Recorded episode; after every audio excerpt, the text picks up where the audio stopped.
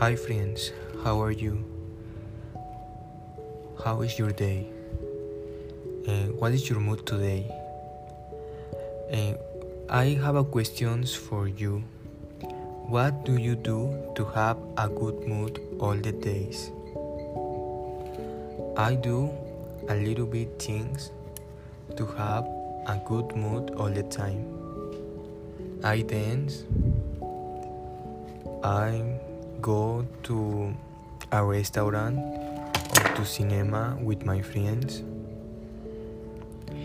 I go to a party.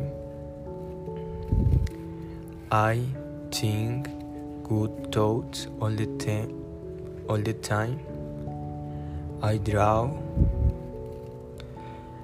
and I listen music all the time like uh, pop music, chill house music and relax music because the music relaxing you in the bad moods and all the days the music are the best friend of the people. So listen a little very music and this is all for today thank you